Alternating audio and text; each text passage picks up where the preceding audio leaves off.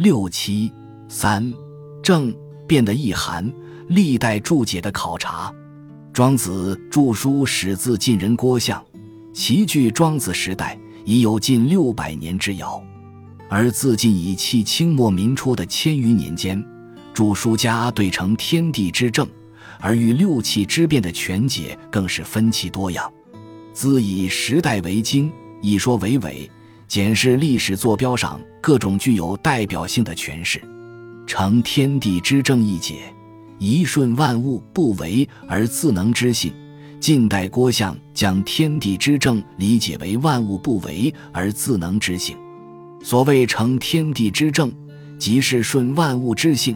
换言之，乃是顺万物不为而自能之性。至于天地之正何以解作万物不为而自能之性，似无法由字面训诂推演而得。显然，郭象此处乃揣想庄子之意，而非直解其言。二顺天地之正理，在郭象万物必以自然为正的诠释基础上，唐承玄英疏解为圣人虚怀体道，故能成两仪之正理，顺万物之自然，与六气以逍遥，混群灵以变化，以两仪转借天地，即复顺万物之自然。宋林希义则直解作成天地之正理，明潘基庆研习此说而解之为成天地无名无始之正理。民国陈谷英译顺词以现代用语解作天地的法则、自然的规律。三立于一气之上，太极。宋刘陈翁以为所谓成天地之正，乃是立于万物之初一气之上。令宋罗勉道一言：“天地之正气，即太极动而生阳，静而生阴，人所得以生者。道家谓之先天一气，以万物未形之初的一气之上，先天一气，太极等形上观念来解天地之正。四立人集，明藏云山房主人于若夫成天地之正一句下注理人集。”四将之置于人伦社群的脉络中来理解，五存天地之真，明朱德之视此为成天地之真机。民国王叔民则解作存天地之真纯。日人渡边操则认为所谓正即真，即不假释之谓。六成正阴正阳二气。明代黄洪宪引李中医的说法，是天地之正为阴阳二气之正。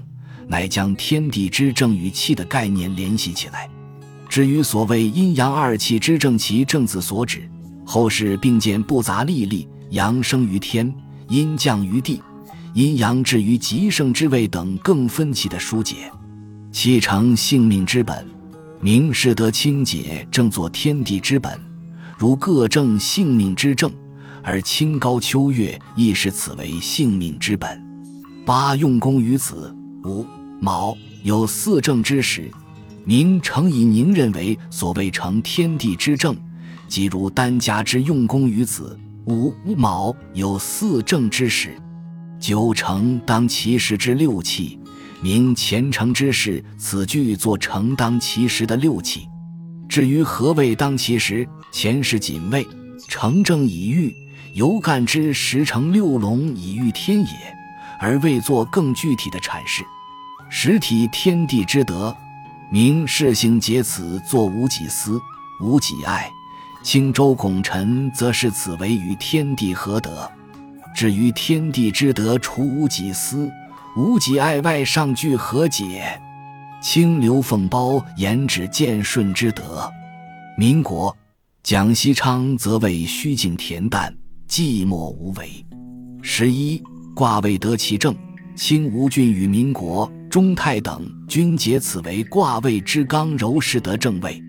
十二人伦贵贱之分，日人昭景全都则是天地之正作人伦贵贱之分，且为古人皆已然也。